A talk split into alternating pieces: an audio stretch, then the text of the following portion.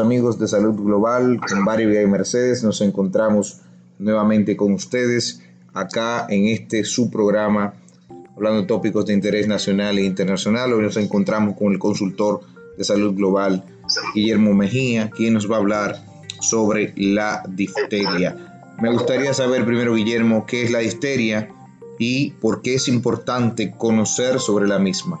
Bien, buenas noches primeramente y gracias al amigo Ari por tenernos en su programa.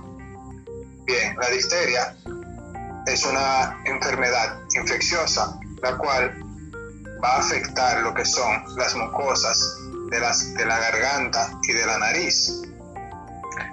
La difteria es una enfermedad que generalmente las personas no conocen mucho de ella porque ya esta era una enfermedad que prácticamente se había erradicado en el país debido a los esfuerzos del Ministerio de Salud Pública con la prevención utilizando las vacunas.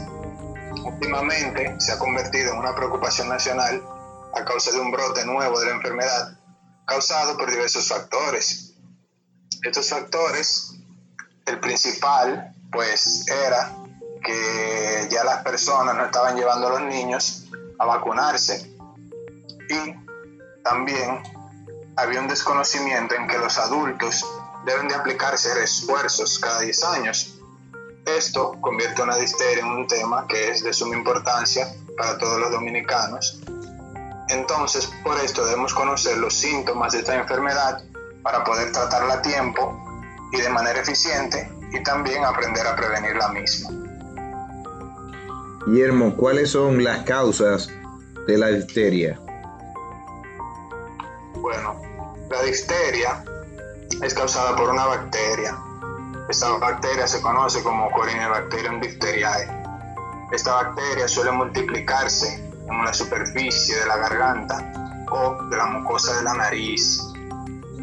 Esta bacteria puede entrar al organismo de dos formas, que son las formas que comparte, o sea, comparte la misma vía de transmisión que el COVID-19, que son gotas respiratorias.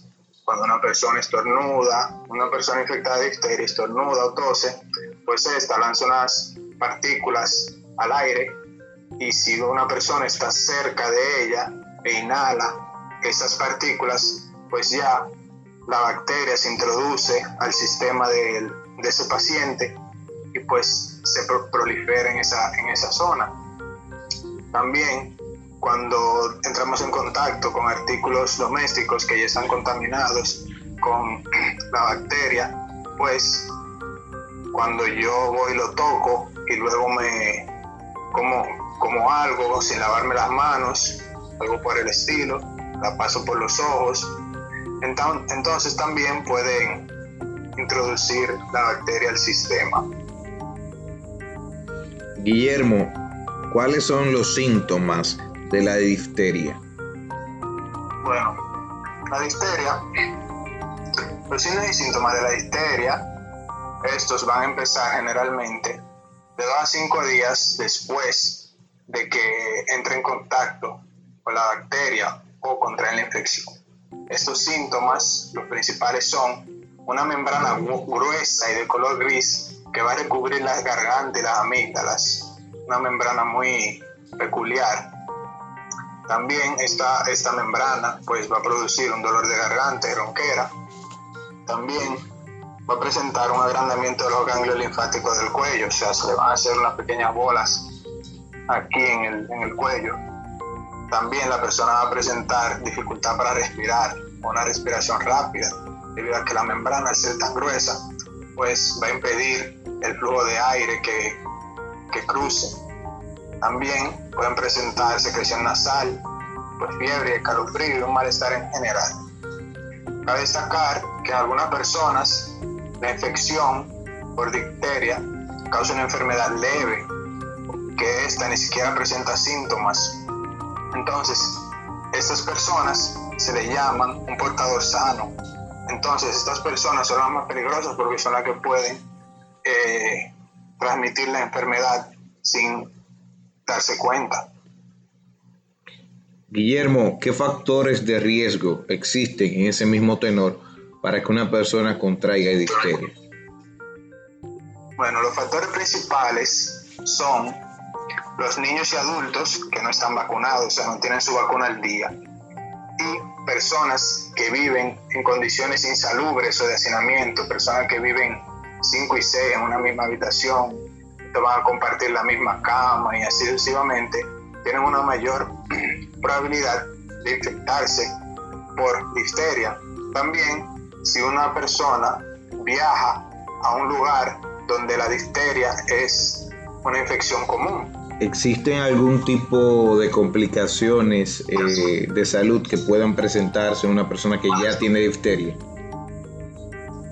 Bueno, precisamente las complicaciones no son tan comunes, pero estas complicaciones surgen por el mismo desconocimiento de la patología, porque al no tener el conocimiento, pues creen que es una amigdalitis sencilla y pues no buscan, la persona que tienen no buscan la ayuda médica necesaria, entonces no se trata a tiempo. Una de estas complicaciones son los problemas respiratorios.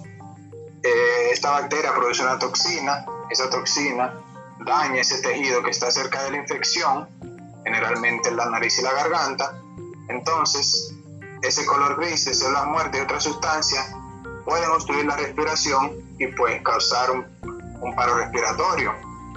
También, otra complicación importante es el daño cardíaco. Esta toxina pues, puede diseminarse hacia el torrente sanguíneo y trasladarse hacia otros tejidos del cuerpo, como lo es el músculo cardíaco.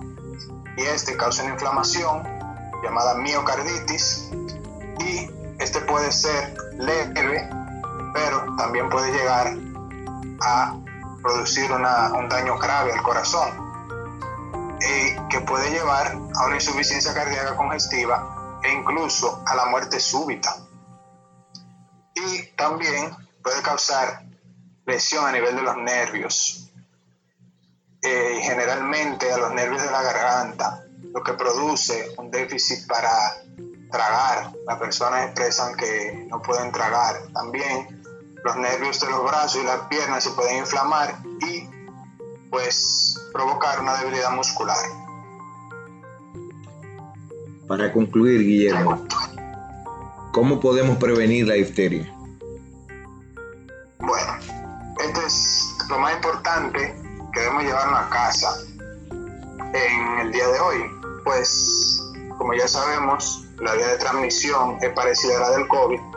Eh, utilizar mascarillas, ya sea por el COVID o porque tú crees que una persona está infectada y tú tienes que estar en contacto con ella, pues una mascarilla te puede ayudar mucho. Pero la más la mascarilla ya la persona tiene un estigma que no quieren no quieren utilizar la mascarilla, entonces lo más conveniente sería utilizar la vacuna. Eh, la vacuna de la difteria, por lo general, viene combinada con la del tétano y la de tosferina.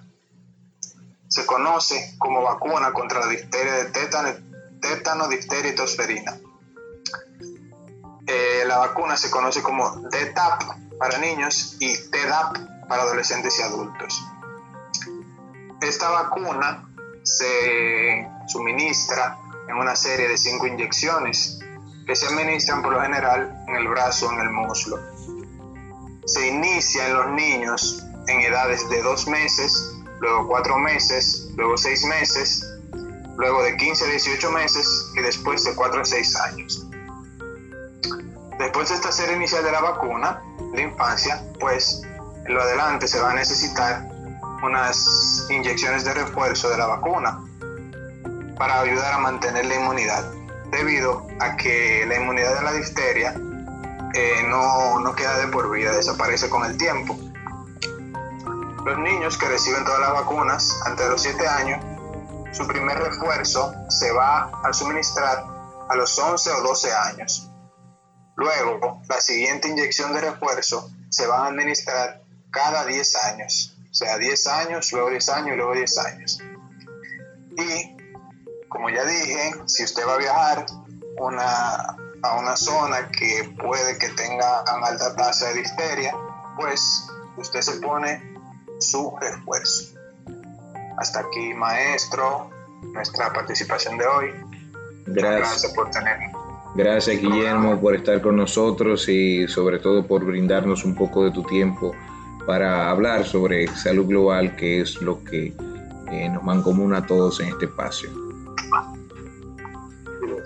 Gracias a todos por estar aquí en este su programa Salud Global con Barry Vica y Mercedes. Nos vemos en la próxima.